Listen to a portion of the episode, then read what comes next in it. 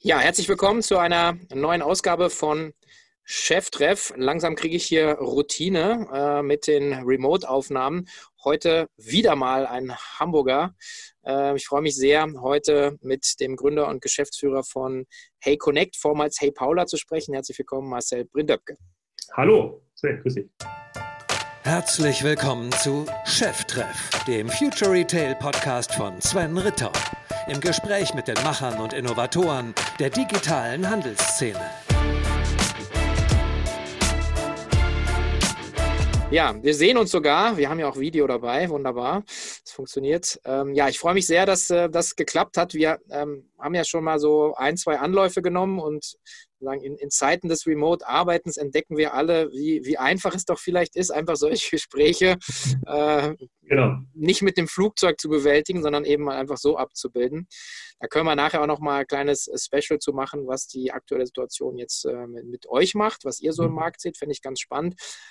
Starten würde ich gerne natürlich wie immer mit einer kurzen Vorstellung, ähm, so sagen, wer bist du, was machst du und vor allen Dingen natürlich, was macht deine Company? Ja, sehr gerne. Also ich bin Marcel, 42 Jahre alt, ähm, aus Hamburg kommend und äh, wie du schon gesagt hast, Gründer und Geschäftsführer der Firma Hey Connect, ähm, vormals bekannt unter dem Markennamen Hey Paula. Ähm, was machen wir? Wir sind eine ja, Serviceagentur, kann man sagen, ein Dienstleister, eine, eine Service-Plattform zwischen Markenherstellern und E-Commerce-Plattformen ähm, wie in Zalando, Otto, About You, Amazon. Und ähm, wir bieten im Grunde alle Services an, die man als Hersteller braucht, um an der Plattformökonomie teilzunehmen. Ähm, also sprich, die Anbindungen an die Plattform zu managen, die logistische Dienstleistung bereitzustellen, die Contentproduktion bereitzustellen, das tägliche Geschäft abzuwickeln und äh, positionieren uns damit eigentlich ähm, in einer Servicelücke zwischen ähm, Herstellern und Plattformen, ähm, die einfach dadurch resultiert, dass beide Parteien eigentlich ein Geschäft machen, was sie gar nicht zusammenführt. Ähm, so ein bisschen vor dem Hintergrund, dass viele Hersteller ja an Händler verkauft haben früher und der Handel dann gesagt hat, das ist zwar total nett, aber ich würde das ganze Geschäft gerne ohne Risiko machen. Also hier ist meine Plattform, hier sind meine Kunden, hier ist meine IT. Jetzt mhm. mach mal. Und ähm, da müssen Hersteller natürlich im Grunde Handelsfunktionen auf einmal übernehmen, die sie vorher in ihrer Wertschöpfungskette nicht haben. Und diese Handelsfunktionen bilden wir im Grunde als Wertschöpfungskette an und äh, Hersteller sind eben in der Lage, darauf aufzusetzen, ähm, um äh, auch auf Zalando auch beim Otto verkaufen zu können, was den meisten ähm, ohne diese Hilfe einfach nicht äh, möglich wäre. Okay, das, das heißt, mhm. das heißt jetzt äh, eine Marke, ich greife mal was raus, äh, weiß nicht, Marco Polo mhm. wäre jetzt jemand, der sagt, ich würde gerne auf Plattformen verkaufen ähm, und äh, kommt dann bei euch und sagt, okay, das ist das Sortiment und äh, ihr helft dann praktisch bei dem Online-Gang, bei dem, also eigentlich komplett also das ganze Programm dann, oder? Genau. Also Marco Polo ist natürlich eine Marke, die das sehr professionell auch sogar selber könnte, aber tun wir mal so, als könnten sie es nicht. Ja. Ähm, wenn, Sie, wenn die Kollegen zuhören, wir wissen, ihr könnt es, aber nur für den mhm. Fall der Fälle, dann sagen wir, okay, lieber Marco Polo, du müsstest uns einmal bitte an unser Lager ähm, all deine Artikel schicken ähm, und von da an würden wir den Rest übernehmen. Und äh, das ist deswegen so ein Kernsatz äh, unserer Dienstleistung, weil das, was dem Markt in der Regel fehlt, ist ja eine endkundenfähige oder marktplatzfähige Logistik. Also der, muss, der Logistiker muss ja eine Zalando-Bestellung erfüllen können, eine Otto-Bestellung, Baudu-Bestellung, die alle unterschiedliche Anforderungen haben. Das ist eine.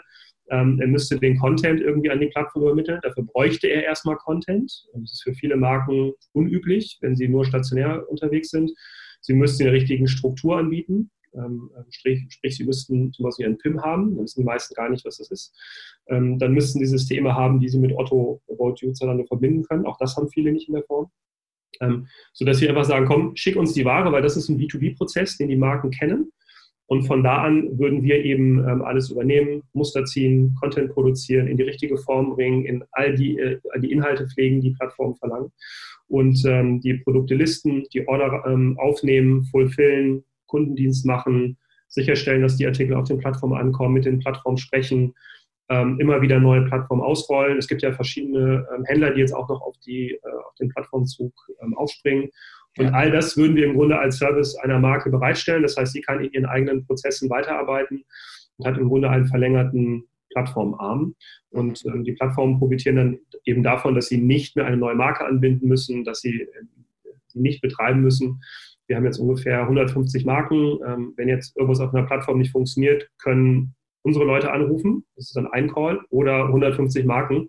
Und da haben die Plattformen auch keinen Bock drauf. Ähm, deswegen ist es eigentlich eine ganz äh, populäre Dienstleistung, die wir da äh, bieten als Aggregator ähm, Richtung der Plattform. Aggregieren wir Marken und als mhm. Aggregator für Marken aggregieren wir verschiedene Plattformzugänge. Okay, ihr macht das ja jetzt auch nicht, nicht seit gestern. Also ihr habt ja im 2012 angefangen, ähm, damals noch unter Hey Paula. Also ihr habt eigentlich, ein, also seid als, eigentlich als Händler selber gestartet, oder? Absolut, das war so ein bisschen die Idee. Wir sind ja von Otto kommend, ähm, haben ab 2005 damit geholfen, das Marktplatzgeschäft aufzubauen, was bei Otto schon sehr, sehr lange existiert. Ähm, auch wenn man das immer nicht glaubt, wenn, man, wenn Sie jetzt sagen, Sie wären jetzt Plattform, aber doch, es gibt schon seit 15 Jahren ähm, auch fremde Anbieter auf Otto. Und ähm, das war damals ein Projekt, ähm, wo äh, meine Abteilung mein Team, ich war da in einem, ein kleines Team, ähm, mit beteiligt war. Und ähm, wir haben eben damals diese Service-Lücke entdeckt. Und eine der wesentlichsten Lücken damals war, dass die meisten Marken gar keine Bestände hatten. Denn man muss sich das im Textilbereich so vorstellen, das, sind, das ist ein Vororder-Geschäft. Also es wird auf einer Messe geordert, dann wird produziert für die, die geordert haben. Ah, ja, okay. Dann wird ausgeliefert und damit sind die Marken eigentlich ihre eigene Ware auch los. Ne? Dann haben sie sozusagen ihren Teil der Wertschöpfungskette erfüllt, der im mhm. Wesentlichen Design, Produktion und Produktionsvorfinanzierung ist. Und dann tritt eigentlich der Handel ähm, auf den Plan. Okay. Ähm, sodass wir gesagt haben, wenn wir diese, äh, diese Marktlücke nutzen wollen, dann müssen wir uns den Bestand schon selber schaffen ähm, und haben deswegen ganz regulär bei einer Marke äh, eingekauft. Ähm, auf eigenes Risiko bewirtschaftet und auch auf den Plattformen verkauft.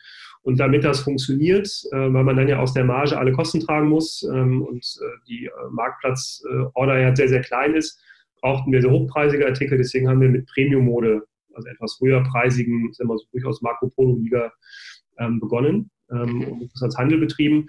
Und ähm, sozusagen, ich würde, würde mal sagen, gerade noch rechtzeitig umgeschwenkt von Handel auf Dienstleistung, ähm, weil die, äh, also die, die Marge wurde immer dünner. Ähm, wir waren keine professionellen, geschulten Einkäufer. Also da wirklich immer auf die richtigen Marken zu setzen, keine Überhänge zu produzieren. Mhm. Ähm, die Retourenquote ist in den sieben, acht Jahren um neun bis zehn Prozentpunkte gestiegen. Das äh, treibt die Logistikkosten natürlich massiv in die Höhe. Ja. Ähm, also dass wir gesagt haben, dass, also wenn wir das jetzt weitermachen, dann war es ein kurzes Abenteuer in der Selbstständigkeit und äh, das war so die Zeit, wo sozusagen die Stationärhändler auch in so große Krisen geraten sind, dass die Marken selber auf Ware, ich will nicht sagen sitzen geblieben sind, aber immer wieder Bestand hatten. Ähm, und ähm, wir deswegen das als Dienstleistung anbieten können, weil die Marken jetzt ja weiterhin sozusagen Inhaber der äh, Ware sind und wir sie eben nicht mehr abkaufen. Ach so, das wäre jetzt meine Frage. Also wie löst man dann, weil ihr ja vorher gesagt habt, ihr seid selber Händler, um an diese äh, Vororderware zu kommen. Mhm. Ähm, wie habt ihr dann das Warenproblem gelöst? Also das hat sich sozusagen dann durch den Markt ergeben, oder? Genau, das hat sich ein bisschen durch den Markt ergeben. Die Marken haben gelernt, dass sie ähm, verstärkt selber Sortimente vorhalten müssen. Ähm, und das hat sich aus der, aus der Verschiebung der Marktstruktur einfach ergeben. Äh, der, der Modemarkt war früher sehr zerklüftet, sehr viele kleine Einzelhändler. Da hatten die Marken Teile und Herrsche ähm, eben die Möglichkeit, die, die, kleinen Händler eigentlich ganz gut zu managen. Mhm. Ähm, die sind, also die Zahl der Einzelhändler ist in den letzten 10, 12 Jahren um fast 50 Prozent in Deutschland zurückgegangen. Ähm, dafür sind sozusagen eher große äh, Monolithen entstanden, wie About You, Zalando. Ähm, das heißt, die Abhängigkeit von diesen großen Firmen ja, für die Markengröße. Und diese großen Firmen können ganz andere Konditionen durchsetzen. Ne? Zum Beispiel, ich bestelle zwar, ich sag mal, gefühlt für 100.000, aber liefer mir erstmal 20. Die anderen 80 nehme ich dann und da gucken wir mal. Das heißt, die hatten eigentlich immer Ware auf Vorrat in der Hoffnung, dass irgendwo ein Händler zuschnappt. Ähm, und ähm, deswegen äh, war diese, dieses, diese Warenverfügbarkeit auf Markenseite zunehmend gegeben. Ähm, und dann haben sie natürlich gesagt, okay, bevor das jetzt hier im, im Lager liegt, dann macht es doch irgendwie Sinn, sich mit dem Thema Plattform auseinanderzusetzen, damit ich diese Bestände, die ja auch gebundenes Kapital sind, so früh wie möglich und wenn es geht, ohne Abschriften auch dem Kunden zur Verfügung gestellt werden. Denn die Nachfrage bleibt ja da. Sie hat sich jetzt halt nur verlagert mhm. auf ähm, wenige ähm, große Anbieter. Mhm. Okay. Das heißt, das Geschäftsmodell dann bei euch ist, äh, also ich meine, man, man, kann, kann auf Amazon nicht umsonst verkaufen. Also dann hat genau. ja dann äh, die äh, eine Transaktionsgebühr oder man hat Marketingkosten, Einstellungen. Also im Prinzip, ich weiß gar nicht, was jetzt für 15 Prozent, glaube ich, im Schnitt, je nach, je nach Segment, glaube ich. Ne? Genau, ähm, genau. Und mhm. da kommt dann nochmal aber on top eure, eure Service-Fee dann drauf wahrscheinlich. Oder? Genau, genau. Also das Businessmodell hat sich insofern ein bisschen geändert. Ähm, vielleicht zur Einordnung. Ähm, normalerweise hat ein, ein, eine Textilmarke eine ähm, Handelskalkulation von 2,7. Das heißt, sie verkauft die Ware an den Händler und der verkauft ihm zum, also der UVP dieser Ware ist 2,7. Also sozusagen der Einkaufs-, der, der Netto-Einkaufspreis des Händlers zu dem Brutto-Verkaufspreis zum Kunden. Ähm, das war früher sein Geschäft und dann war es das Problem des Händlers, aus der Marge sozusagen seine Kosten zu decken. Und ein Hersteller hat ungefähr eine Kalkulation von 100 Prozent. Also kann man sagen, zwischen den Selbstkosten und dem, was hinterher der Kunde im Laden bezahlt, liegt so Faktor 5, 4 bis 6, manchmal auch nur 5, je nach ähm, mhm. Warengruppe. Und jetzt ist es im Grunde andersrum. Also der, die Marke bekommt quasi den Umsatz und muss davon einmal die Marktplatzprovision zahlen. Sie muss unsere Provision bezahlen, ähm, was wie quasi interne Personalkosten und IT-Kosten sind und äh, die Logistikkosten. Und das ist halt ein sehr, sehr relevanter Block, ähm, der je nach VK äh, der Ware halt sehr hoch sein kann. Bei DHL ist jetzt mal, ich sag mal, drei Euro. Das ist, wenn die Ware 30 Euro kostet, halt prozentual ein bisschen mehr, ja. als wenn sie 120 kostet. Und da sozusagen diese Aufschlagskalkulation immer die gleiche ist, ist sozusagen die relative Betrachtung in den, äh, in den Kosten in Prozent halt sehr, sehr relevant. Und äh, das muss eine Marke für sich abwägen, ähm, ob sich dieses Geschäft für sie lohnt. Mhm. Wann haben da die ersten wirklich angefangen, das zu machen? Das ist jetzt noch nicht so lange her, richtig, oder? So drei Jahre, dass man das genau. richtig ernst genommen hat, oder ungefähr? Genau, genau. Wir haben 2017 im Sommer damit begonnen. Da kam auch eine unserer Einkaufsmarken auf uns zu und hat gefragt, ob wir das machen können, ähm, weil die Marke natürlich dann auch deutlich mehr anbieten kann. Sonst ist sie ja immer darauf angewiesen, was der Händler einkauft. Der wird immer basic-lastig einkaufen, weil sich das am besten dreht. Der wird immer gucken, mhm. was sind Renner, wie wir schön in der Branche sagen, ähm, was sind Penner. Das heißt, er wird nur die Renner kaufen. Die Marke kann sich also schlecht ähm, zeigen, was sie auch ausmacht. Und ähm, ich würde auch sagen, im Sommer 17 oder im, im Jahr 2017 fing es so langsam an, hat zunehmend an Relevanz gewonnen und in den letzten Wochen und Monaten, glaube ich, ist, oder eher in den letzten Wochen ist die, ist die Relevanz ja. nochmal massiv gewachsen für das Thema. Ja. Ja, kann man ja sagen, alles richtig gemacht. Wobei du ja auch schon zugegeben hast, es war ja also kein Plan, sondern auch eine, eine Iteration des Geschäftsmodells, muss man auch sagen. Absolut, absolute Iteration. Ähm, dass wir über das Handelsgeschäft kannst du halt nur skalieren mit dem eingesetzten Kapital, ehrlicherweise. Das hängt dann an der Finanzierungsstruktur. Ähm, die war bei uns jetzt nicht eigenkapitalbasiert, ähm, sodass das im ohnehin ein endliches äh, Thema war. Und äh, diese Iteration im Geschäftsmodell die haben wir zwar kommen sehen, dass das so ist, also wir wussten schon, dass das ein Vehikel ist, ähm, aber das jetzt, äh, also wann das dann passiert und wann sich das ändert und ob das auch angenommen wird, ähm, das war natürlich die Frage. Ne? Für eine Marke muss man ja schon sagen, zwischen der Vorfinanzierung der Produktion kommt jetzt ja noch der lange Zeitraum, bis man dann Umsätze äh, auf den Plattformen macht. Das ist also für Markenhersteller durchaus eine ähm, belastende Prozesskette, die auch für die Hersteller teuer ist und die, die sich so ein bisschen aus der naja, aus der Pflicht und der Verantwortung nehmen, sind logischerweise die Händler, ja. ähm, was die aber auch machen müssen, weil äh, das Warenrisiko für die Kollegen ja auch nicht äh, ähm, äh, immer zu stemmen ist. Ne? Zalando, Otto, About die machen nicht umsonst Marktplatzstrategien, weil auch die Kollegen wissen, wir kommen halt auf diese Umsatzhöhe nicht, indem wir einfach immer nur mehr Geld in Ware investieren. Das kann nicht das äh, Rätselslösung sein. Mhm. Jetzt hast du es gerade selber angesprochen, also euer Weg in die Selbstständigkeit, äh, der, also ihr habt ja im Prinzip wie alle erstmal die drei Fs, Friends, Fools und Family äh, sagen und selber Geld reingelegt, ja. Genau. Mhm. Wir alle gemacht. Und dann äh, habt ihr aber äh, habt ihr eine Bankenfinanzierung bekommen, oder? Genau, wir hatten eine Bankenfinanzierung ähm, ziemlich direkt vom Start weg. Ähm, auch dann, ungewöhnlich eigentlich, oder? Das ist auch ungewöhnlich, genau, das stimmt. Also wir hatten sicherlich ja, wie, wie sage ich das ohne Bankenbashing? Also ich glaube, dass wir am Anfang äh, ein Stück weit darf man natürlich nicht vergessen, in der Warenfinanzierung haben wir natürlich den Vorteil, dass die, äh, die, die Ware als Sicherheit für Banken zwar eigentlich nichts wert ist, aber sie ist ja halt schon mal da. Und die, die Fools waren halt wir selber, die halt dafür gebürgt haben. Ja. Und ähm, deswegen ähm, äh, das mit der GmbH, also war für uns eher unbeschränkte Haftung. Wenn die Bank sagt, wir machen das, aber du bürgst, unterschreibst du das. Also äh, wenn du dran glaubst, und das, das tun wir bis heute unerschütterlich, äh, die letzten neun Jahre jetzt oder acht Jahre, ja. äh, dann, dann machst du das. Und ähm, von daher war das immer ein Thema. Plus, äh, du hast natürlich schon einige Dinge, die du auch als Sicherheit abgeben kannst, ob es Forderungen gegenüber den Plattformen sind, die ja dann doch recht sicher sind. Ähm, und ähm, wir hatten in der Tat bei der letzten Bank dann Glück, ähm, dass die sich um das Thema wir wollen was in E-Commerce und Startup machen, ähm, wir haben da ein Programm aufgesetzt, wir sind da glücklicherweise reingerutscht, Chaka, und da waren wir da drin.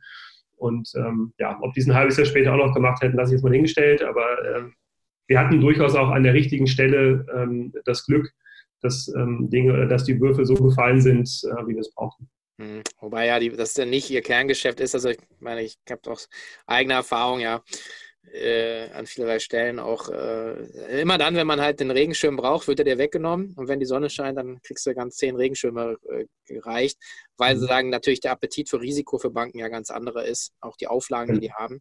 Ja. Ähm, und äh, also ist, ich weiß nicht, also es ist halt immer viel, also viel, viel wenig Verständnis für, für so ein Wachstumsunternehmen. Ja, das ist, glaube ich, also weil da mal ein Schema F reingepresst wird, oder? Absolut. Ich meine, du bist ein Startup. Ähm, wir, wir machen, haben jetzt nicht seit Anfang an Beginne gemacht. Am Anfang war es halt immer sehr pari, weil einfach wir nicht wahnsinnig viel Volumen hatten. In dem wo das Volumen steigt, dann hast du wirklich mal ein, zwei Jahre, wo dann der äh, Winter nicht so war, wie man sich vorgestellt hat. Das ist ja auch bei uns die äh, stärkste Saison, ähm, wo dann die beiden Marken, die im letzten Jahr super waren, wir gesagt haben, da drehen wir jetzt auf, dann verkaufen sie sich gar nicht mehr, dann Lieferschwierigkeiten und schon hast du Überhangsverluste, ähm, die dann schon äh, schwindelerregend sind. Und ähm, äh, dann wird es halt schwierig. Ne? Und dann sagt ja auch keine Bank, auch Mensch, das verstehe ich mit dem Geschäftsmodell, aber mhm. ähm, jetzt leg dich mal wieder hin, mach erst mal, wir wollen ja, dass du in Ruhe arbeiten kannst. Und das sind Sätze, die sagen wir Investoren, das sagen die halt Banken nicht. Mhm. Also ist keine, keine Empfehlung, den Weg zu gehen, so, oder? Also Stand heute würde ich sagen, ähm, wenn ich wüsste, dass ich äh, auf die, sozusagen auf Banken angewiesen bin, auch ab einer gewissen Größenordnung, um mir Wachstum zu finanzieren, mhm. Ähm, das würde ich, glaube ich, nicht machen mit den Erfahrungen. Wir sind ja damals äh, wie die Jungfrau zum Kinder reingeschlüpft. Wir hatten ja keine Erfahrung mit Banken, waren ja keine Finanzer, wir sind E-Commercer, wir kennen den Markt, äh, wir machen jetzt seit 15 Jahren Plattformen, da haben wir, glaube ich, ein bisschen Ahnung. Aber ähm, die Banken ticken, was die wollen, was sie brauchen, was also der Unterschied zwischen dem, was sie sagen und dem, was sie meinen, ähm, da committet man sich schon sehr und dann bist du halt an deren Haken. Und ähm, ich glaube, ähm, wir haben uns zwar immer schon um Investoren bemüht, ähm, das war im Handelsmodell aber auch schwierig. Da haben auch viele Investoren gesagt, in, Ware, in ein Warengeschäft investiere ich nicht. Mhm. Und als wir dann das Dienstleistungsgeschäft hatten, hatten wir aber den Klotz am Bein mit dem Warengeschäft und den entsprechenden äh, entsprechenden Finanzsituation, da hatten dann auch wenig Leute Bock drauf. Ja. Ähm, also ich glaube, ähm, hätte, also wenn ich damals das gewusst hätte, was ich heute weiß, ähm, hätten wir es wahrscheinlich, gerade insbesondere in der, in der Finanzierungsstruktur, anders gepitcht, anders aufgezogen. Da waren wir wahrscheinlich zu naiv und zu brav. Hm, okay, gut. Ist jetzt so, wie es ist. Jetzt habt ihr ja noch eine coole Konstruktion gehabt. Ihr habt ja mit fast eine Million auf Seedmatch gesammelt. Genau. Ähm, das also ja, echt der Husarenritt hier. Ähm, wie war denn ja. das? Ja, also wir sind da hingekommen, ähm, auch wieder da ein Stück weit äh, glückliche Fügung, ähm, dass Seedmatch eine, ein Venture Debt Verfahren aufgebaut hat, ähm, wo die Teilnehmer ähm, sozusagen auch nur ein Darlehen gegeben haben ähm, und einen coolen Case gesucht haben, wo wir über einen Kontakt zugekommen sind. Seedmatch sucht auch Partner immer wieder oder äh, äh, Startups, war damals, hatte damals sicherlich noch einen besseren Leumund. Also seitdem wir gestartet sind, gab es ja schon einige Pleiten, ähm, auch im äh, Seedmatch-Umfeld, was üblicherweise ist, wie der Name schon sagt, also es sind jetzt keine arrivierten Geschäftsmodelle, da kann auch mal was knallen. Mhm. Und ähm, ich glaube, dass wir ähm, ein Stück weit Glück hatten, ähm, dass wir in der Woche, wo das losging, ähm, hat Jochen das spitz bekommen, hat einen Bericht geschrieben, hatte dann mit Alex Graf ein Kassenzone-Interview und wir haben natürlich alle Family and Friends äh, aufgefordert, mal zumindest zu Beginn mal 500 zu geben oder so. Und ähm, das ist, war in dem Fall ein guter Kicker. Dann hatten wir einen sehr guten Leumund, das ist rumgegangen, dann wurde darüber geschrieben. Und so hatten wir schon sehr, sehr früh eigentlich so die, das Mindestinvest und wir hatten einfach eine sehr, ein sehr gutes Momentum zum Start. Mhm. Und das hat dann ähm, funktioniert, plus dass wir natürlich äh, auch unverschämte Zinsen zahlen, also zwischen 8, ja. und, 8 und 9 Prozent ähm, in dem, in dem äh, Case. Und ähm, von daher hat das, glaube ich, ganz gut ähm, damals funktioniert. Wir konnten auch in den letzten Jahren, die auch nicht einfach waren, auch mal bezahlen. Ähm, und ähm, ja, von daher. Aber das sind ja Einzelpersonen, die dann gebündelt sind, oder? Genau, also sozusagen man, man, also durch einen Klick kommt der Vertrag zustande, das sind aber Einzelpersonen, die bis zu 10.000 Euro geben können. Das ist so die Grenze für ähm, diese Art von äh, Finanzierungsmodell. Und ähm, da haben wir, glaube ich, 700 irgendwas ein bisschen mehr, ich weiß gar nicht. Also es waren knapp 930.000, glaube ich, 700 irgendwas mhm. ähm, Anleger, ähm, die dann tatsächlich, und wir haben, ich glaube, Untergrenze war 250 Euro. Ähm, das ja. sind die, die in den Foren dann übrigens auch immer meckern, wenn der Report nicht kommt oder ja, die dann Chartanalytik betreiben und uns erzählen wollen, warum es nicht funktionieren kann. Das, das, das kenne ich von der Hauptversammlung bei öffentlich notierten äh, Unternehmen, wo dann halt die mit der einen Aktie dann sich aufregen über das Buffet. Genau, genau. Geht auch, ja. Gut, so ist das halt. So ist das halt. Ja. Das heißt aber, ihr habt, aber das habt ihr ja noch laufen. Das heißt, die Belastung habt ihr noch in der Firma auch, ne? Also, die haben wir laufen, genau. Ähm, hilft auch bei der Investorensuche natürlich nicht. Ähm, mhm. Aber äh, die sind jetzt noch bis Ende des Jahres drin. Dann sind sozusagen die vier Jahre, glaube ich, rum oder knapp fünf Jahre. Wir haben Anfang 16 ähm, das Programm gelauncht. Mhm. Und ähm, die sind noch ähm, drin bis Ende des Jahres, genau. Mhm. Okay. Das heißt aber, ihr, ihr, seid auch auf der Suche, weil mit dem Modell jetzt, äh, wenn man sich jetzt mal vielleicht auch TradeByte anguckt, äh, die mhm. ja von Zalando dann übernommen worden sind, ähm, die ja bei euch eingesetzt werden als, als mhm. Middleware-Partner, ne? also ja. diese technische Anbindung an die Plattform, also mhm. ist kein Konkurrent, sondern ihr nutzt praktisch das. Mhm. Also das ist ja jetzt, also das ist ein Tool, aber ihr seid ja sowas wie eine, wie eine Service-Plattform ja eigentlich. Genau. Ähm, das ist ja jetzt schon, schon eigentlich was, wonach Investoren suchen, oder? Ja, doch. Also wir haben jetzt äh, im äh, Januar tatsächlich auch einen gefunden, äh, wir sehr, sehr lange auch gesprochen haben ähm, und ähm, was, glaube ich, ganz gut war, weil wir uns dadurch jetzt sehr gut kennen. Also ähm, wir hatten eine sehr lange Verlobungsphase. Mhm. Ähm, es ist äh, Fiege, ähm, Logistiker und äh, wenn man sich anguckt, für wen ist das, was wir machen, spannend? In der Tat für eine Plattform, weil sie dadurch ihr Geschäft skalieren könnte. Deswegen haben wir auch durchaus mit der einen oder anderen Plattform gesprochen. Mhm. Ähm, dann hast du natürlich so ein bisschen das Dilemma, dass du nicht mehr neutral bist. Das ist ja auch unsere ja unsere Positionierung, dass wir eigentlich zwischen den Plattformen und den Herstellern stehen. Ähm, das wäre dann nicht so weit gewesen, wobei ich das bei TradeByte ehrlicherweise auch nicht als Problem empfinde. Mhm. Die sind bei Schwierigkeiten auf anderen Plattformen genauso ansprechbar wie äh, für Zalando-Themen. Also habe ich nicht das Gefühl, dass es dann äh, eine Verzerrung zugunsten von Zalando gibt.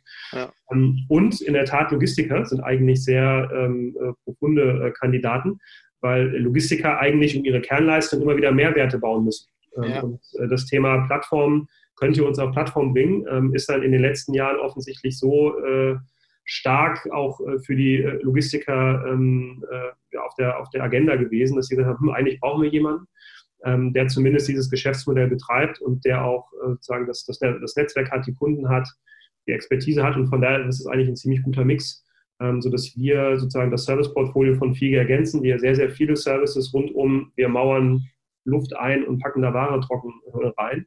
Sehr, sehr viele Services haben ähm, äh, das jetzt noch ergänzen können. Und für uns hat es sozusagen neben dem finanziell stabilisierenden Effekt natürlich auch den Vorteil, dass wir ähm, anders auftreten können am Markt, muss man schon ganz klar sagen. Wenn du da als äh, ähm, Beteiligung von FIGE auftrittst, hast du ein anderes Standing, äh, deine Glaubwürdigkeit ist eine andere. Ähm, du kommst auch, ähm, auch mit ganz anderen Warengruppen ähm, in Berührung, sodass wir da hoffen, dass wir einen guten äh, Win-Win-Case haben. Hm. Ja, das ist ja ein gutes, gutes Stichwort, weil sagen, wie, wie geht es jetzt weiter? Ja? Ich meine, so acht Jahre in the game, ich sage normalerweise, ich glaube immer an diese sieben Jahreszyklen. Ja. Also, äh, das heißt also, dann muss eigentlich immer eine neue Kurve starten. Die, ja. die kann, muss ja nicht immer in einem neuen, neuen Unternehmen, neuen Setup, aber sagen, ihr seid da jetzt auch zu sagen, okay, was ist jetzt eigentlich die, die nächste Häutungsstufe? Welche Trajectory ja. wollt ihr jetzt eigentlich erreichen mit dem Schritt? Genau. Ja. Absolut. Also ich glaube, das, was wir bisher bewiesen haben in, den, in dem ersten Zyklus, ich glaube auch an diese Art von Zyklen in vielen Lebensbereichen, also das, äh, ja. im, im, privaten wie im beruflichen. Ähm, ich glaube, dass ein, das, was wir bewiesen haben, ist, dass das Thema Plattformökonomie nicht weggeht. Das haben nicht wir bewiesen, aber äh, hat sich ausgezahlt, dass es wirklich so ist. Ähm, wir haben gezeigt, dass, dass wir dazwischen eine Servicewelt bauen können, die funktioniert, ähm, die auch nachgefragt wird. Also das, was wir machen, hatten einen eklatanten Nutzen für unsere Partner, weil sie könnten es entweder nicht Mhm. Oder sie müssten es für sehr, sehr teuer Geld aufbauen. Und das würde einfach ähm, Zeit kosten. Und ähm, du kriegst ja auch die Leute nicht, die es tun. Also wir sind ja, deswegen habe ich auch gesagt, wir sind selber eine Plattform in der Mitte, die ja auch Plattformeffekten, Netzwerkeffekten unterliegt. Je mehr Kunden wir haben, desto besser können wir, wenn wir was entwickeln, können alle partizipieren davon. Und dann ist es für jeden immer günstiger, das zu haben. Also da glaube ich schon, dass wir einen guten Kickoff sind. Und ich glaube auch, das ist der, der nächste Schritt, dass wir diese diesen Plattformansatz ausbauen, dass wir deutlich technologiegetriebener werden, dass wir zwar ein Managed Service sind, aber ähm, der deutlich mehr Technologie einsetzt. Nur mal das Thema, ist ein Artikel auf einer Plattform live und wenn ja, seit wann und auch richtig live? Das ist eine Geschichte, die die gesamte Industrie heute nur händisch löst. Also, mhm. also nicht nur wir, das kann kaum einer technologisch, weil schon die Plattform einem diese Daten äh, zur Verfügung stellen. Okay. Ähm, das gilt es zu automatisieren. Ähm, wir müssen das ganze Thema Sortimentsmanagement auf den Plattformen automatisieren, überhaupt verbessern. Also nicht nur die Ware live stellen, sondern auch gucken, welche Möglichkeiten bieten mir die Plattform das Beste aus dem Geschäft rauszuholen. Ähm, nimm das Thema Retail Media, was bei Amazon bekannt ist, was bei Otto, About You, Zalando jetzt erst an Fahrt aufnimmt. Ähm, wie können wir sozusagen die Marken, die ja teilweise unbekannt sind, die jetzt aber Möglichkeiten für Werbung suchen, wie können wir die mit einsetzen? Ähm, das muss technologisierter werden. Und dieses Thema Service-Plattform, was können wir eigentlich noch drumherum anbieten? Welche Services sind es? Wenn man sich als selber als Plattform definiert, auch mit welchen Partnern kann man zusammenarbeiten? Also wir haben ja auch keine Exklusivitätsvereinbarung mit FIGE, wir arbeiten auch mit anderen Logistikern noch zusammen. Mhm. Ähm, gibt es andere Firmen, die Interesse haben, äh, das zu machen? Wir arbeiten mit einer Firma zusammen, die zum Beispiel ähm, Flugzeugshops befüllt und sagt, das ist im Grunde ein weiterer Hebel, auch gerade jetzt sehr wichtig. Fliege, Fliege äh, Fliegerei gibt es nicht mehr, also muss ich irgendwie anders gucken, wie ich vorankomme. Ähm, wie können wir sozusagen uns so positionieren? Ähm, ich nenne das ein bisschen Hase-Igel-Prinzip. Also wenn du einen Plattform-Service willst oder daran teilnehmen möchtest, solltest du zumindest in deiner Recherche zu dem Thema an uns nicht vorbeikommen. Mhm. Und ähm, können wir einen Marktplatz-Hub in der Logistik aufbauen in Deutschland. Dass wir jetzt wirklich mal schaffen, die, die, den Sendungsschnitt hochzubekommen und nicht eine Bestellung von vier verschiedenen Händlern vier verschiedene Pakete auslöst. Also kann man dieses Problem lösen. Ähm, das, äh, was Rentabilität treibt und auch aus ökologischen Gesichtspunkten eigentlich ganz, äh, ganz cool wäre. Ähm, warum können jetzt viele Stationärhändler nicht live gehen? Ja, weil es keine Content-Kataloge in den Sortimenten gibt, ähm, auf die sie sich aufschalten können. Und ich glaube, das ist so für uns der nächste Schritt. Wie können wir wirklich systemrelevante Services in diesem Umfeld weiterhin anbieten. Plus natürlich weitere Warengruppen erschließen. Äh, Möbel hochinteressant, Beauty ist hochinteressant. FMCG müsste man mal knacken. Ne? Also wenn man jetzt heute Güter des täglichen Bedarfs wirklich mal äh, online bestellen könnte, auf verschiedenen Plattformen, ähm, da sehen ja auch die großen Händler, die jetzt nur Mode verkaufen, ist eher schlecht. Jetzt kaufen Leute bei Amazon, also noch mehr als vorher auch. Ähm, also das ist äh, ein Thema, was relevant ist.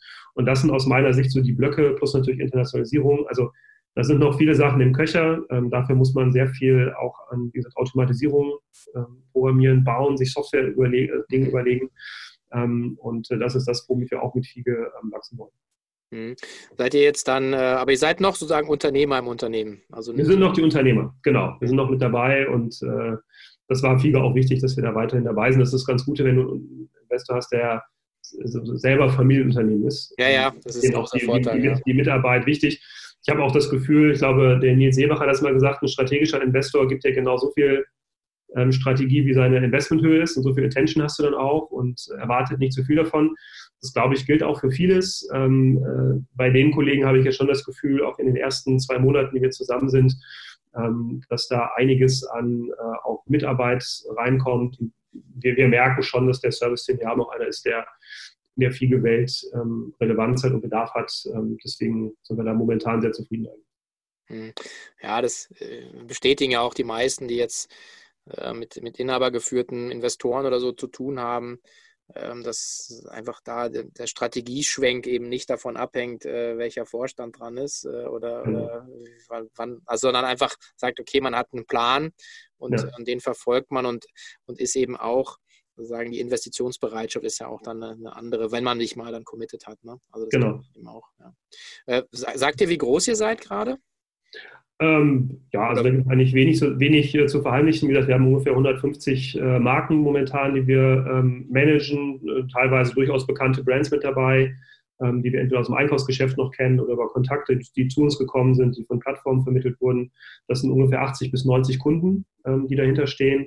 Ähm, wir haben letztes Jahr ähm, also GMV, also quasi Vorretouren inklusive Mehrwertsteuer, um die ganz große Zahl zu nennen, da kann man, äh, die kann man auch, glaube ich, fehlerfrei nennen haben wir ähm, schon durchaus ein Bestellvolumen von über 50 Millionen Euro abgewickelt, okay. ähm, wo dann tatsächlich leider sehr, sehr wenig hängen bleibt, muss man auch sagen. Ähm, aber das ist so die Größenordnung. Ähm, wir machen momentan zweieinhalb, dreitausend Bestellungen am Tag für unsere Partner über mehrere ähm, Logistikzentren und ähm, wir haben da durchaus die Fantasie, dass man das deutlich steigern kann äh, in dem, in dem Marktszenario, weil uns der Markt in die Karten spielt und wir eigentlich ein ganz gutes Setup haben. Aber das ist so die Größe, knapp über 50 Mitarbeiter. Wir haben auch eine eigene Logistik, die wir im Einsatz haben. Das sind äh, ungefähr die Hälfte unserer Kollegen arbeiten dann wirklich im Lager. Ähm, ja. Die, die, die, begleiten wir äh, dieser Tage auch sehr, sehr beschützend zur Arbeit und haben dann in Schichten äh, gearbeitet, damit wir auch wirklich, falls mal was passiert, äh, nicht das ganze Lager in Quarantäne schicken müssen. Und ähm, genau, der Rest arbeitet jetzt, äh, Stand heute im Homeoffice. Okay. Ja. Willkommen im Club. okay, das heißt aber, du hast ja gesagt, Internationalisierung, ihr seid jetzt aktuell schon auf den, auf den deutschen Markt oder deutschsprachigen Raum fokussiert? Ähm, also wir haben sicherlich aufgrund unserer Herkunft einen ganz starken ähm, deutschen Fokus. Das ändert sich gerade so ein bisschen dadurch, dass ähm, wir über deutsche Plattformen, die auch im Ausland sind, internationalisieren, die auch teilweise äh, originär ausländische Plattformen anbinden, zunehmend anbinden, es ein Galaxus ist oder ein Laredut, ähm, BOL, wie auch immer. Ähm, und wir auch durchaus, wenn wir mit größeren Industriekunden jetzt sprechen, die sagen, also die sind deutlich internationaler aufgestellt und haben auch deutlich anderes Interesse, äh, ins Ausland zu gehen. Ähm, wir haben zum Beispiel einen deutschen ähm, Versender, der seine eigenen Produkte, äh, seine Eigenmarken über uns vertreibt. Der ist aber in sehr vielen europäischen Ländern. Deswegen macht er auch immer Druck und sagt, bitte geht nach Holland, bitte geht nach Finnland sogar. Ähm, wir wollen da auch sein, weil unser Kataloggeschäft da ist. Deswegen möchte er unseren Produkten da sein. deswegen wird das zunehmend eine Rolle spielen. bei Modemarken ist das so, die haben dann doch schon in der Regel einen deutschen Fokus. Mhm. Und deutsche Marken auf ausländischen Plattformen zu verkaufen, funktioniert nur so latent gut. Ähm, deswegen ähm, sind wir auch momentan noch, ähm, wenn man in der Bodybuilder-Sprache bleibt, immer noch am Umfang aufbauen. Also wir shapen noch nicht, wir haben auch viele Plattformen dabei, wie ich sagen würde. Also, ob wir die jetzt rentabel bewirtschaften, lasse ich mal dahingestellt, aber es ist natürlich auch für Markenpartner wichtig, dass sie wissen, okay, ich kann hier auf verschiedensten Plattformen stattfinden, auch teilweise Special Interest Plattformen. Und dann ist das, wenn das für einen Kunden wichtig ist, machen wir es halt. Hm. Was wären die nächsten Branchen, die ihr knacken wollen würdet? Also die realistische, Fashion seid ihr ja mittendrin, aber. Genau. Also ich glaube, dass ähm, äh, Möbel sehr realistisch ist. Okay. Ähm, äh, weil das, uh, die Möbelbranche. Das, die Möbelbranche. Das hässliche Kind. Das hässliche Kind, ja. Du weißt ja, wie, wie Berater sagen, ne? also ähm, äh, je mehr man beraten kann, umso besser ist es. Und, ähm, das ist halt ein bisschen äh, gemein über die Möbelbranche, aber sie ist jetzt, glaube ich, tritt man keinem zu nahe, jetzt noch nicht die Vorreiter. Ähm, nein, nein, ich meinte halt zu sagen, das, was immer gesagt wurde, von kommen und kommen und ja. kommen, und es findet online noch nicht statt und dann wird irgendwann auf einmal wird's von Ikea rechts überholt. Also, oder sowas, genau. Also was ja, was ja ganz, ganz witzig ist, äh, wusste ich auch nicht, ähm, einer der größten oder der größte Möbelhändler in Deutschland ist ja äh, Otto, die auch in den letzten Jahren ähm, sehr stark in diesem Bereich gewachsen sind ähm, und das auch als ähm, sehr wichtiges äh, Geschäftsfeld für sich sehen. Damit haben wir natürlich eine Plattform ähm, neben ähm, Wayfair zum Beispiel, die wirklich sich darauf spezialisiert. Ja. eBay ist die größte Möbeldestination ähm, für in, in Deutschland, war es zumindest vor wenigen Jahren noch, weiß nicht, wie es heute ausschaut, aber GMV auf eBay im Möbelbereich extrem relevant, hätte ich auch nie gedacht. Mhm. Ähm, ähm, und letzten Endes ähm, äh, muss man relativ wenig knacken. Also du musst sozusagen den, den Versand knacken ähm, für Plattformen. Ja. Und äh, Content-Taxonomie, das ist halt so das Hauptthema. Und ähm, deswegen überlegen wir schon eher so an übergreifenden Branchenlösungen. Also da macht es, glaube ich, keinen Sinn, einen Möbelhändler anzusprechen und sagen, willst du nicht mal? Mhm. Wir haben ein bisschen Haus- und Heimtext, aber gerade ähm, Stichwort Zweimal-Handling, konfigurierbare Produkte, dass man sich wirklich anguckt, was ist eigentlich rentabel machbar, was bestellen Kunden auch in der Regel online, ohne mal draufgesessen zu haben. Und dass man dann einem eigentlich eine Branchenlösung ähm, konzipiert, ähm, wo dann alle teilnehmen können, weil sagen, okay, verstehe ich das Modell, ich habe den, ich, ich verstehe die Logistikschiene. Ähm, also das ist so das, wo ich mal ein bisschen mit liebäugel, dass wir das machen. Ähm, und was ich glaube, was ähm, zunehmend kommen wird, ist Beauty. dadurch, dass Douglas in den Markt eingestiegen ist, Bräuninger wird Plattform, Otto, Zalando, About You machen das auch. Mhm. Also von daher glaube ich schon, dass auch das nochmal ein Thema sein könnte für, für das Thema Plattform. Ja, und bei, also im Beauty ist natürlich sozusagen der, der, der Replenishment-Cycle natürlich ganz spannend, weil du halt äh, wiederkehrende Bedarfe hast und so. Also ja. äh, glaube ich auch. Ähm, wir hatten ja, ich hatte ja jetzt hier die, die Vanessa Stützler auch vor kurzem im Cheftreff. Mhm. Äh, und wir haben, ja, wir haben ja immer einen großen Bogen um Douglas gemacht. Äh, äh, aber man sieht ja auch, wir sind sozusagen durch permeabel. Also wir, wenn, wenn jemand was, was abliefert, wo man dann auch sagen muss, hey, Chapeau, in zwei Jahren ähm, was das Team da geleistet hat. Mhm. Ähm, das war auch eine sehr spannende, spannende Ausgabe, weil man eben auch sieht, du musst halt erstmal immer deine Hausaufgaben machen, ja? ja. bevor du halt einfach äh, dann sagen kannst, das ist jetzt Plattform oder du bist, kannst dich öffnen. Ja? Und das äh, ja. So ein bisschen bei euch ja auch. Also die Story hat jetzt den Anlauf genommen, sieben, acht Jahre.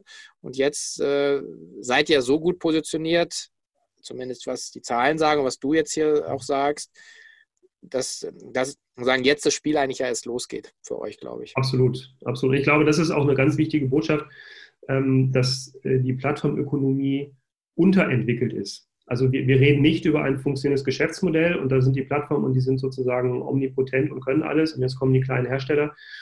Ähm, es gibt keine Plattform da draußen, ähm, die mit ihrem Job fertig ist, weil einfach die meisten, wenn ich jetzt von Amazon, äh, selbst Amazon ja, aber wenn ich von dem abstrahiere, eigentlich aus dem Handelsgeschäft äh, sich entwickelt haben. mit äh, den entsprechenden Infrastrukturen und Logiken dahinter und die jetzt Plattform machen müssen. Das erlebst du überall, dass ähm, immer Servicebausteine fehlen, Kompetenzen fehlen, Dinge nicht funktionieren. Ähm, also wir könnten wahrscheinlich einen ganzen Cheftreff machen, sozusagen ähm, die Pleitenpech und Pannen deutscher Plattformen, was da alles nicht funktioniert. Ähm, Sonderausgabe. Zu Weihnachten machen wir die.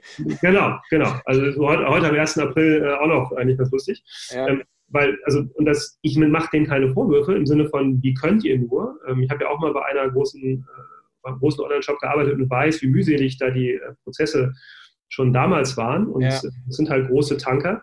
Das Schöne ist halt nur, ähm, durch die Plattformökonomie ist sozusagen so ein Safety Car in den äh, Handel eingestiegen. Jetzt können alle wieder von vorne loslegen und haben eigentlich die gleichen Ausgangsvoraussetzungen. Ähm, ähm, Otto kann wieder auf Zalando aufschließen, ähm, da ist keiner davon galoppiert und alle kämpfen mit den gleichen ähm, Schwierigkeiten und Problemen, eine wirkliche Plattform bereitzustellen. Und ähm, du siehst die Entwicklung, du siehst, dass es in die richtige Richtung geht, aber das dauert. Und das ist eben auch für Hersteller, glaube ich, ein gutes Zeichen, man kann auch noch äh, äh, anfangen. Also es ist nicht zu spät, äh, man kann sich diesem Thema widmen. Aber man muss auch seine Hausaufgaben machen. Das erleben wir bei unseren Herstellern eben auch, dass die meisten eben nicht äh, die Grundvoraussetzungen haben, um es selber zu machen und nur um die kümmern wir uns ja. Also wenn es Partner gibt, die das sehr, sehr gut selber machen können, dann ähm, können wir vielleicht mal hier und da einen kleinen Service anbieten, aber in der Regel geht es ja um das Gros der Marken, ähm, die das nicht können, weil die Marco Polos dieser Welt und ähm, Tommy Hilfiges und Polo Ralph Lauren äh, oder Tom Taylors, die können das, die haben auch große Organisationen, aber der, die, der, die deutsche Modebranche sind kleine Unternehmen, fünf bis zehn Leute, mhm. verteiltes Arbeiten ähm, und äh, so, so, ein Plattformhandel hat ja 10, 20 Rollen alleine. Wie soll ich das ähm, in meine eigene Wertschöpfungskette integrieren? Das ist äh, mhm. für diese, also wenn es schon für ein mal, Zalando und Co. schwer ist, wie ist es dann jetzt für kleine Marken? Ja, ich meine, wir sind ja auch immer ein bisschen auf der Suche nach, nach so äh, Auswegen und äh, ich meine, ich habe, äh, ich schätze den Alex Graf sehr. Er ist ja auch dieses Jahr auf der K5 hoffentlich dann wieder viel eingebunden, aber er hat natürlich eine sehr, sehr enge und harte Sicht auf sozusagen, was, was in dem Markt passiert. Und wir ja. sagen ja immer so, hm, also wenn es so wäre, dann hätten, könnten wir ja gar kein Zweitagesprogramm auf der K5-Konferenz machen. ja. ähm, aber ich hatte den Fabian Spielberger hier eben von MyDeals, der ja auch einen ganz anderen An Ansatz wählt. Der sagt, er, er, macht exklusive Angebote, die praktisch äh, völlig abstrahiert sind von Amazon und Co., also Social mhm. Commerce Modell. Jetzt ist euer Angebot ja eins, was im Prinzip die Vielfalt an Plattformen bündelt. Weil ja. ich habe nicht den Kundenzugang, ja, der, Geht, der ist auf der Plattform. Aber ähm, es, es, äh, ist das denn auch ein Weg, so ein bisschen äh, mit der Plattformökonomie zu spielen, um langfristig auch noch profitabel arbeiten zu können? Mhm. Weil das ist ja die große Frage. Ne? Ja, absolut. Also ich, ich glaube, dass eben eine Friktion einsetzt in der Handelsbranche. Wenn man sich einen Händler anguckt, ähm, in, in einem Unternehmen war die Beschaffung und ähm, sozusagen die, die Kundenseite. Das sind ja zwei Sachen, die miteinander nicht viel zu tun haben, weswegen ja auch sozusagen ähm, diese beiden Kulturen in Handelsunternehmen aufeinander geraten, ähm, weil es eben von kreativen Sortimentseinkäufern bis zu dem knallharten Excel-Kalkulator eben verschiedene äh, Parteien gibt. Und Plattformökonomie reißt das ja auf. Eine Plattform ist IT und CRM. That's it. Mehr machen die eigentlich nicht und versuchen, diesen Part zu drehen. Und ein, eine Marke oder ein Händler muss sich immer die Frage stellen, möchte ich jetzt sozusagen alles machen? Also möchte ich auch den Kundenzugang haben? Und was heißt Zugang? Den habe ich ja, aber möchte ich, dass der Kunde quasi mir gehört, dass ich ihn spielen kann? Mhm. Oder bin ich, ist eigentlich meine Stärke die, dass ich Waren produzieren kann, dass ich schöne Bilder machen kann, dass ich eine Story über meine Marke erzählen kann und überlasse den Vertrieb den Profis. Und ähm, also wie ich mal gerne sage, bin ich Wade oder Putzerfisch. Ne? Also wo ist eigentlich meine, meine Rolle in diesem, in diesem Ökosystem? Und äh, das wird eben zunehmend ähm, deutlich, dass es eben dass diese, diese allgemein umfassende Rolle es nicht mehr gibt, sondern dass man schon versucht, sich auf einzelne äh, Schritte der Wertschöpfungskette zu einigen, weil wiederum sozusagen die, die ähm, ähm, Transaktionskosten zwischen diesen einzelnen Stufen äh, immer geringer werden. Es ist leicht für Marken auf Plattformen zu kommen. Mhm. Ähm, es ist für Plattformen relativ leicht, an Ware zu kommen ohne eigenes Risiko. Es ist immer leichter, äh, eine, eine, Website zu personalisieren. Also die, die IT-Kosten äh, sinken ein Stück weit, sodass es eigentlich für alle Beteiligten immer rentabler ist und der, der Stück vom Kuchen ähm, groß genug ist für beide. Und deswegen glaube ich eben daran, also das ist ja unser Ansatz, wir sagen, du musst als Marke auch nicht den, den Kunden besitzen. Warum? Lass ihn doch Zalando besitzen. Ähm, der kann ihn auch rentabler bespielen. Ne? Äh, immer das Thema Sendungsschnitt. Ein Zalando-Kunde hat vielleicht drei Teile im Warenkorb, da bin ich halt nur einer von. Aber ohne Zalando hätte ich diesen Warenkorb nicht. Ist doch alles fein. Mhm. Und ähm, das ist so ein bisschen unser Ansatz. Ich glaube, dass die Stufe dahinter dann sozusagen ähm, sozialere Plattformen, wie es in Instagram vielleicht noch ist, wenn ich dort kaufen kann, das ist dann wiederum sozusagen die nächste Stufe der Meta-Plattform. Ansonsten ist ja, ähm, muss man ja schon sagen, ähm, die großen Plattformen werden den Großteil des Umsatzes ausmachen. Und ja, dann wird es natürlich überall auch Nischenthemen geben, wo man sagt, ich kann durch meine soziale Präsenz und durch die Art, wie mein Produkt beschaffen ist, weil es vielleicht auch ein Service ist, kann ich auch andere Zugänge wählen. Aber für physische Produkte ähm, wüsste ich jetzt keinen Ausweg aus der, äh, aus der, der Frage, wie komme ich auf Plattformen, wie muss ich mich da positionieren. Ich muss es halt nur schlau machen, weil einfach nur alle meine Sortimente auf alle Plattformen zu kippen, ist dann noch ein bisschen los. Mhm. Ja, aber gut, ich meine, in dem, sagen, dieser Modularisierung und dieser, diesem Auseinanderbauen und mhm. vielleicht so ein bisschen neu engineieren, äh, liegen ja auch dann eben Chancen. Also sieht man ja in eurem Unternehmen, äh, dass ihr jetzt sehr, sehr clever und sehr agil genutzt hat. Also finde ich auch äh, an der Stelle auch äh, also ich freue mich immer, wenn es Menschen gibt, die einfach äh, einen Schritt in die Selbstständigkeit machen, letzten Endes ja aus einer, einer komfortablen Position äh, eine Bürgschaft aufnehmen für Kredite, weil sie an eine Sache glauben, mit Bankenringen und so weiter. Und, äh, und vor allen Dingen ähm, es dann schaffen, ein Geschäftsmodell, was im Prinzip eigentlich dann in eine Sackgasse läuft, so zu drehen, dass wir jetzt einen Investor gewinnen. Also Chapeau, muss ich echt sagen. Finde ich einfach geil. Also ist auch ein schönes Leuchten, leuchtendes Beispiel für Unternehmertum. Ja, ja mich hat es auch gefreut. Also gut, man, wenn man, also ich hätte auch genauso gut in der Fuck-Up-Night landen können. Also da dürfen wir uns auch nicht zu so sehr feiern. Wir hatten auch eine, eine oder andere Stelle auch Glück. Aber ähm, nee, das gehört ja immer dazu. Ja, ja, das gehört immer dazu. Und auch da könnte man noch einen eigenen Cheftreff, äh, Cheftreff machen über die ganzen großen und kleinen Dummheiten, die wir gegangen haben. Aber also klar freut es mich auch aus einer persönlichen Sicht. Und äh, da sind wir durchaus durch ein Tal geschritten. Ne? Und ähm, äh, haben aber natürlich auch glaube ich, ein Stück weit davon partizipiert, dass wir in einem Geschäftsmodell unterwegs sind, was in die richtige Richtung lief. Dafür kann man uns fairerweise ein bisschen feiern, dass wir es vor zehn Jahren schon gesehen haben. Ja. Aber das hätte natürlich äh, anders laufen können. Naja, manchmal ist man zu früh. Ich sage immer, ich meine, was ja. war das bei der, bei der Schul, mit der Schule meiner Tochter war irgendwie die Vorstellung über Berufe. Und ich saß dann im Panel mit drei Anwälten. Das war sehr lustig. äh, und dann habe ich halt so ein bisschen vom Leder gezogen und habe dann gesagt, ja, man sieht immer nur, wenn man oben auf dem Gipfel steht. Aber wenn du im Dunkeln bei Regen äh, durch den Urwald mit der Machete rennst, alleine, da, da, ist halt keiner dabei. Das filmt halt keiner. Und mhm. das ist schon so ein bisschen, äh, glaube ich, auch das, was man auch wissen muss. Also Unternehmer sein heißt ja immer, nicht immer gefeiert werden. Und äh, gerade in den Zeiten jetzt hätte ich es auch gerne anders. Genau. Aber, aber das, äh, ja, und das, meine gut, wer, irgendwer hat gesagt, Jim Rohn, glaube ich, irgendwie, Crisis builds Character. Ja. Also ist ja auch, ist ja immer die, die Momente, wo es dann nicht läuft, da wächst man ja auch als Person, als Team, als Firma. Ähm, also das ist auch, finde ich, so hat eine Bezahlung, die hat ja hat ja keine monetäre Komponente. Ja. Das stimmt. Also das muss man sich auch mal wieder sagen, ähm, dass man was lernt. Äh, ein Kollege hat immer gesagt, danke Situation, du bist mein Coach. Ja, genau. Und ähm, ähm also da hatten wir, ein, wir, hatten, wir hatten viele Coaches in der, in der Situation, die wir hatten.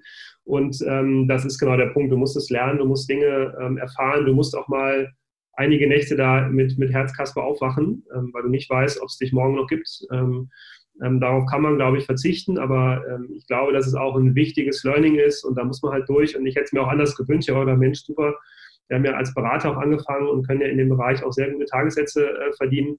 Und es gab schon einige Momente, wo ich sagte, warum habe ich das nicht weitergemacht? Ja. Ähm, ich bin sehr, sehr sorgenfrei mit einer Drei-Tage-Woche unterwegs. Ja. Ähm, aber ähm, mein Ziel war halt immer am Ende dann mal auf einer Veranda mit Mehrblick zu sitzen, Glas Rotwein zu trinken und sagen, hat funktioniert. So, ja. das, dieses Bild trägt einen noch durch solche. Also seid ja noch, seid ja noch ein bisschen around. Ähm, dann werden ja. wir noch einen ein oder anderen Update machen. Also vielen, vielen Dank. Wir sind auch jetzt so am Ende. War eine super spannende Reise. Ähm, und wie gesagt, ähm, freue mich dann auf ein Update. Alles Gute. Nach Danke dir auch, Sven. Und bleib gesund. Ja, du auch. Bis dahin, ciao.